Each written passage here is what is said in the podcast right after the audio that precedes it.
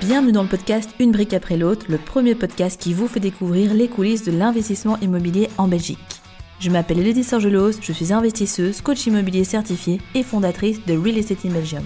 Dans ce podcast, je vous partage tout pour vous permettre à votre tour de devenir un investisseur immobilier rentable et surtout de générer du cash flow positif chaque mois. Si votre but est de mettre l'immobilier au service de votre vie, abonnez-vous directement pour ne pas manquer les prochains épisodes. Vous êtes prêts? Alors c'est parti Hello les investisseurs, j'espère que vous êtes en pleine forme. Aujourd'hui, nous allons parler d'un sujet qui parfois divise. Faut-il acheter sa résidence principale ou pas? Ah ça, c'est un sacré débat. Vous allez voir que mon point de vue n'est pas celui que l'on pourrait attendre et que même dans certains cas, acheter sa résidence principale peut être un excellent tremplin. En fait, encore une fois, tout dépend de votre situation et de vos objectifs. Mais voyons tout ça plus en détail. Alors ce qui est évident, c'est que lorsque l'on achète sa résidence principale, on bénéficie d'effets de levier au maximum. Bien souvent, on va bénéficier d'un abattement. L'abattement, c'est quoi? Ben, C'est une aide de la région, puisqu'en fait, en fonction de la région, l'abattement varie, qui va vous permettre de devenir plus facilement propriétaire de votre bien immobilier. Attention, tout ça dans le but de faire un achat pour vous et non pas un achat pour du locatif. Vous allez plus facilement également obtenir un crédit à 100%, voire dans certains cas à 110 ou à 125%. Vous allez pouvoir capitaliser, donc c'est-à-dire que chaque mois, vous amortissez du capital, donc vous vous enrichissez de plus en plus. Vous bénéficiez aussi des hausses des prix de l'immobilier, parce que ben, quand vous investissez dans des marchés haussiers, ce qui est globalement la plupart du temps le cas, et surtout euh, ce qui est le cas dans la plupart des marchés, vous bénéficiez aussi de la hausse des prix de l'immobilier puisque dans la plupart euh, des cas de figure et euh, la plupart du temps, en fonction de la majorité des marchés, vous avez bah, des marchés qui sont euh, en hausse et donc votre immobilier vaut de plus en plus d'argent. Et clairement, vous bénéficiez aussi de cette hausse puisque ben, vous avez une plus-value par rapport au prix d'achat initial du bien immobilier. Et puis, on va pas se mentir, c'est quand même un chouette confort d'être chez soi. On peut faire ce qu'on veut, quand on veut, à peu de choses près. Également, ben, on ne perd pas l'argent à payer à fond perdu dans un loyer et tout ce qui s'ensuit. Et puis, on le verra juste après, mais on pourra également utiliser ce bien directement ou dans le futur pour faire une mise en garantie ou un refinancement pour permettre de financer autre chose. Il faut savoir aussi que les banques, elles aiment bien cet ordre-là, c'est-à-dire que dans l'ordre logique des choses, on achète d'abord sa résidence principale et puis après on commence à investir dans l'immobilier locatif, plutôt en bon père de famille. Elles aiment un petit peu moins l'ordre inverse. Donc c'est vrai que bah, c'est beaucoup plus facile de faire passer la pilule entre guillemets quand on commence comme ça. Après, euh, c'est pas pour ça que c'est impossible dans l'autre sens, hein, que du contraire. Mais malgré tout, on remarque que c'est quand même plus facile. Vous avez aussi, ben, comme je le disais, la possibilité de mettre en gage ce bien immédiatement si vous avez fait une très très bonne affaire à l'achat ou dans le futur. Et donc vous allez comme ça plus facilement pouvoir acheter un bien immobilier que ce soit avec un financement à 100 voire à 125%. Donc 125% étant le crédit où nous ne mettons pas d'argent de notre poche. Et donc bah, ça c'est quand même un sacré avantage et c'est ce que moi j'ai fait aussi. C'est-à-dire que quand j'ai acheté ma résidence principale, eh bien je l'ai mise directement, allez, Trois mois après avoir emménagé, je l'ai mise en garantie et ça m'a permis du coup de faire financer un autre investissement et ça a été aussi un booster et un tremplin et clairement c'est parce que j'ai bien fait attention de faire les choses dans le bon ordre au démarrage mais je ne regrette pas du tout de l'avoir fait comme ça. Donc c'est un effet de levier que vous avez aussi la possibilité d'utiliser. Après si vous êtes déjà propriétaire de votre résidence principale et on le voit euh, c'est souvent le cas quand on a un certain âge dans nos accompagnements immobiliers, eh bien on utilise d'office la résidence principale pour faire un effet de levier avec la mise en garantie et comme ça au moins ça permet de garder le cash, cash qui sera intéressant pour réinvestir sur un troisième, quatrième, cinquième bien, etc. Alors si c'est bien fait, c'est pas bloquant. Qu'est-ce que j'entends par là? La majorité des personnes, en fait, elles ne font pas les choses comme il faut. Elles pensent résidence principale, elles pensent euh, méga confort, coup de cœur, maison de rêve ou appartement de rêve, enfin bien de rêve, où on met toute sa capacité d'emprunt, où on met tout son cash, etc. Sauf que le gros problème, en fait, c'est que quand on fait ça, bah, on est bloqué et on ne sait plus continuer à investir pour la suite. Et c'est justement ce qu'il ne faut pas faire.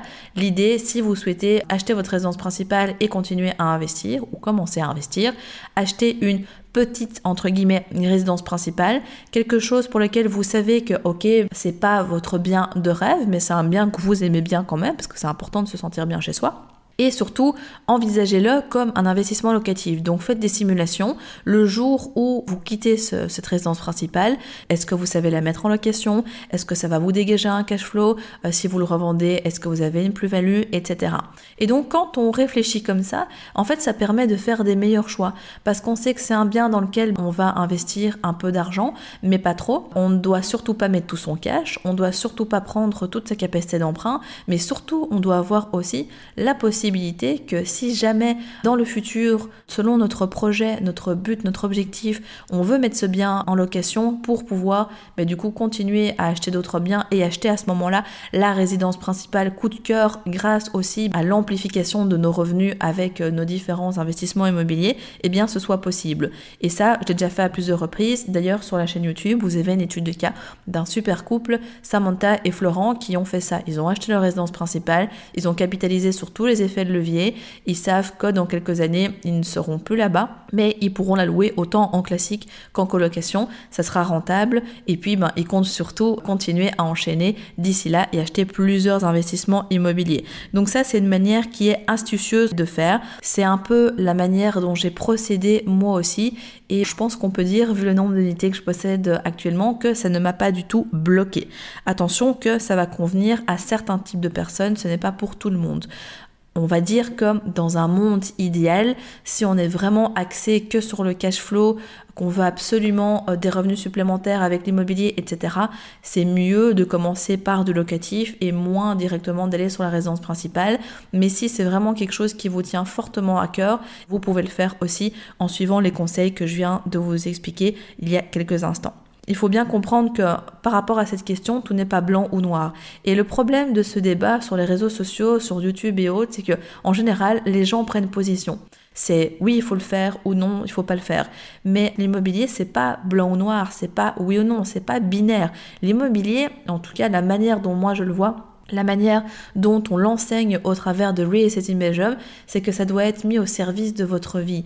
Et si pour x, y raison, c'est important pour vous d'avoir votre résidence principale, eh bien, faites-le. Mais vous devez assumer les conséquences. Faites ce que vous devez faire dans les règles de l'art. C'est tout ce que je peux vous recommander. Pour le reste, on s'en fiche que Pierre-Paul Jacques vous dit non, faut surtout pas le faire, ou au contraire, faites-le. Suivez votre instinct, suivez votre cœur, mais ayez quand même un minimum de stratégie pour capitaliser à la fois sur une part de rationnel et sur une petite part de sentimental aussi. Dites-vous également que vous pouvez toujours rentabiliser aussi votre résidence principale. Louer tout ou une partie. Vous pouvez du coup la louer en Airbnb le week-end. Vous pouvez la louer en cas de déplacement. Vous pouvez le faire également lorsque vous partez en vacances sur une longue durée. Vous pouvez aussi, si vous avez un garage notamment attenant ou autre, louer le garage séparément. Ah, vous pouvez louer, moi j'avais loué la cave à un moment donné. Ah, vous pouvez louer une des chambres en coloc, ce que j'avais fait aussi. Vous pouvez donc un peu faire en sorte que ce passif, entre guillemets, soit malgré tout un petit actif après, ça reste quand même intéressant dans le sens où, comme je vous le disais, vous bénéficiez de la hausse des prix du marché de l'immobilier et euh, également euh, vous capitalisez euh, bah, du capital, donc vous en amortissez chaque mois, mais vous pouvez vous rapprocher plus d'un actif justement en augmentant un petit peu le revenu et en diminuant la charge que va vous générer ce bien-là. Donc tout est possible encore une fois. Après, il faut le vouloir, mais c'est une possibilité. Vous pouvez arriver à l'équilibre, vous pouvez même être bénéficiaire et avoir même un petit cash flow. Donc pensez-y parce que c'est pas, encore une fois, c'est pas blanc ou noir, mais en fonction de votre motivation, de votre train de vie, du niveau de revenu que vous avez, etc. Bah vous voyez si vous pouvez vous le permettre ou pas, et surtout si vous en avez envie. Encore une fois, bah c'est à vous de décider. Vous prenez le bon, le mauvais, et puis bah, vous composez avec ça. Vous êtes responsable de ce que vous faites pour pouvoir continuer à enchaîner ensuite. Et enfin, très important de ne pas se faire influencer par son entourage qui ne comprend pas toujours l'investissement immobilier et pour qui on doit absolument commencer par sa résidence principale. Mais enfin, pourquoi est-ce qu'on changerait? On a toujours fait comme ça, c'est comme ça que ça se passe normalement. Demande à un banquier, il va te dire pareil, etc. C'est un peu parfois des idées un petit peu vieillottes qu'on peut avoir au travers de notre entourage. Moi, je sais que notamment j'avais mon père qui m'incitait très fortement en fait à d'abord acheter la résidence principale. Enfin, il me parlait même pas d'investissement en fait, il me disait voilà, faut absolument avoir ta résidence principale. Et bah, j'étais pas spécialement à 100% d'accord avec ça. Maintenant, je le remercie quand même parce qu'avec le recul, je suis très contente de, de l'avoir acheté. Surtout qu'il y a une belle plus-value aussi qui a été faite dans le bien au fur et à mesure des années. Donc, euh, je ne regrette vraiment pas. Donc, euh, merci, euh, merci papa pour, pour ce bon conseil avisé malgré tout.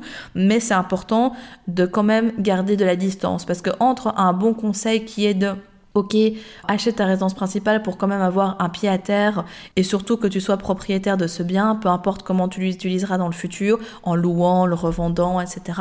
Mais au moins, tu as déjà quand même une, sécurité et au plus jeune tu commences, au mieux c'est.